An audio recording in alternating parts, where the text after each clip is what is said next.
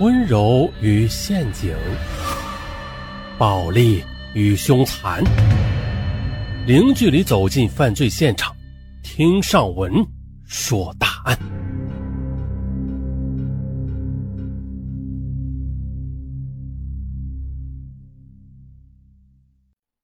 省港骑兵，呃，上文首先来解释一下这个词儿的意思。上文啊，就简单的说一下就行了。原意吧，指的就是在文革中广州一派红卫兵自己起的名字，但是啊，又因为《省港骑兵》这部电影而出名。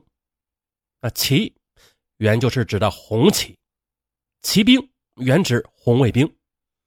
那省港骑兵现意为啊，由内地到香港从事非法工作的匪徒，也泛指跨地区作案的匪徒。而我们今天说的这个主角，就是省港骑兵第三代。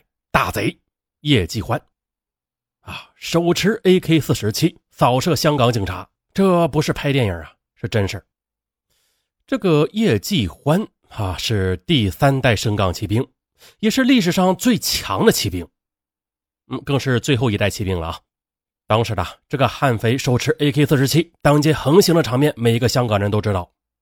可是如此嚣张的叶继欢啊，却因为一颗莫名其妙的跳弹跳弹，哎，成为残废，最终的老死在监狱。事情是这样的：一九八四年十月十日，光天化日之下，香港尖沙咀景福金行突然遭遇一伙持枪歹徒的抢劫。只见呢，一辆出租车缓缓的停在金行门口，门突然被拉开了，三个蒙面拿着枪的歹徒冲进金行。啊！地处闹市区尖沙咀，那金行做梦也没有想到有人敢在大白天打劫，毫无戒备的。两个保安被吓呆了，啊，只得乖乖的趴在地上。三个歹徒们很有经验，其中一个直接控制了报警铃，不许任何人靠近。就在这时，的为首的歹徒用有着明显口音的粤语大喊道：“啊，不要做傻事都给我趴下！谁动我就给谁吃枪子儿！”哎呀，店员和顾客们哪里见过这种场面呢？纷纷趴在地上，一动也不敢动。三个歹徒没有伤人，他们挥舞铁锤啊，砸烂了防盗玻璃，将大量的珠宝首饰拿出来放入自己的包内。抢劫前后持续了不到十分钟，三个歹徒就冲出金行，上了出租车，扬长而去了。可此时金行的职员啊，怕是歹徒假装离开，好嘛，等候十分钟以后，这才报警。那八十年代香港警察反应还是挺快的。大量警车迅速赶到现场，但是歹徒的车子早已经不知所踪了。后来，警方又找到了歹徒作案的出租车，但是车子啊是前一天晚上被盗的，那车上呀也没有留下任何线索。唯一的线索只是匪首啊曾经说过几句话。一个金行的职员回忆：“啊，这劫匪头子是海陆丰口音，我有个舅舅就是海陆丰的。这海陆丰在香港有多少人呢？”啊，靠这点线索当然是无法破案了。可就在警方茫然无措的时候，仅仅半个月后，中环置地笛声表行又被同一伙人给抢劫了。匪首还是操海陆丰口音。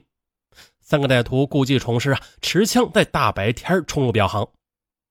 不过这次有路人看到几个蒙面人持枪啊，立即报警。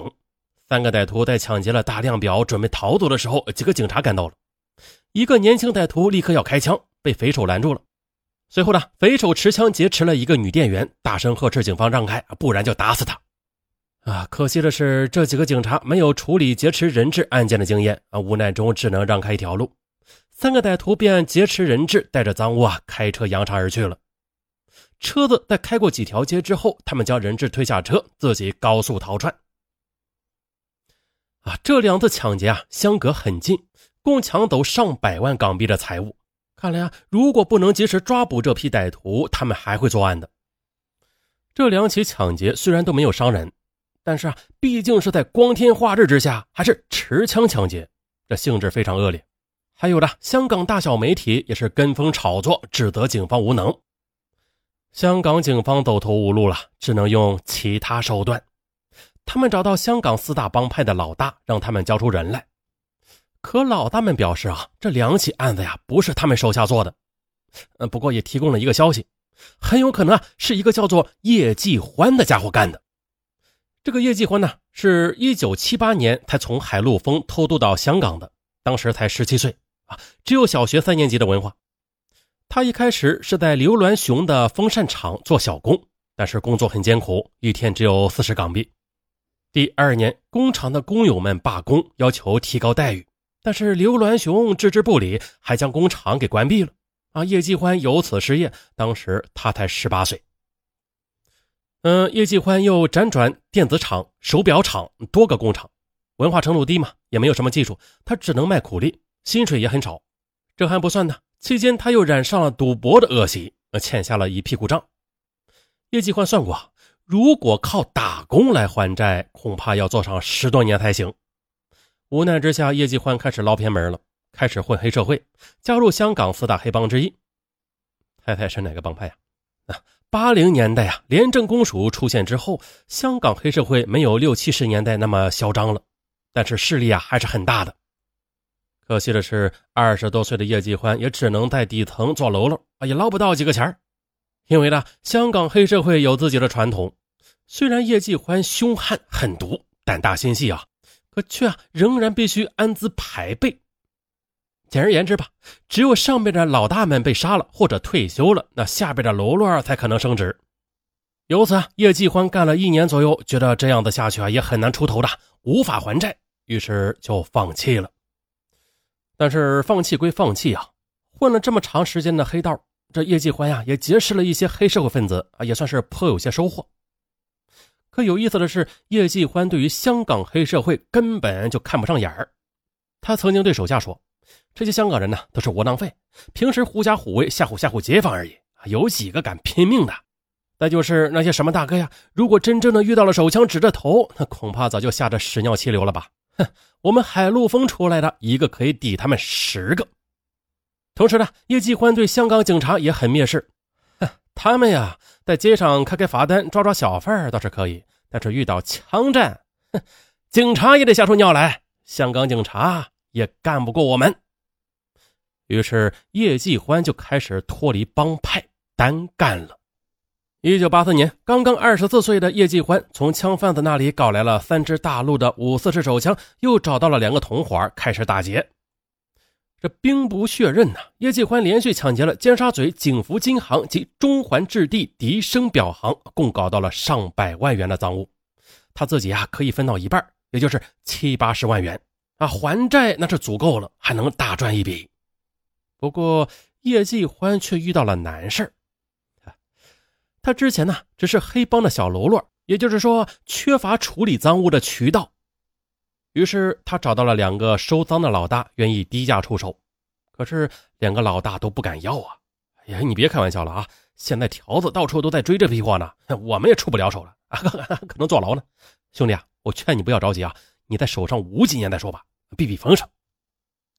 但叶继欢却不能等啊！啊，一是他借的都是高利贷，利息很高啊，急于还债；二是啊，做了案之后，他需要把赃款分给两个同伙啊，分头离开香港躲一躲。那如果不能将赃物出手，尽快搞到钱，他们就只能留在香港啊，没有办法跑路避风头了，这是非常危险的！因为叶继欢急于出手赃物啊，那这下就为警方创造了很好的机会。香港敢于收赃的老大，通常和黑白两道都有关系，不然哪里能够混得长啊？所以呢，和叶继欢接触过的一个老大啊，随后向警方密报了这个情况。哎呀，警方大喜过望，想要直接破门抓捕叶继欢。可是警方听说叶继欢很厉害啊，软硬不吃，不好对付啊。且不谈他会开枪拒捕啊，就算是抓住叶继欢，如果抄不到赃物，那背后的老大肯定也不会出来作证。叶继欢打劫又没有留下线索，恐怕就无法收拾他。这香港是法治地区嘛？那在证据不足的情况之下，法官是不会定罪的啊！大家可以参考张子强，是吧？啊，这可咋办呢？警方考虑再三，决定了采用诱捕的方式。方法很简单。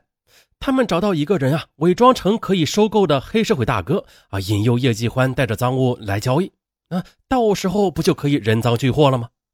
啊，计划很完美啊！但是谁来和叶继欢接触呢？谁都知道叶继欢是个悍匪，交易期间他很可能带着武器的，和他接触那是非常危险的。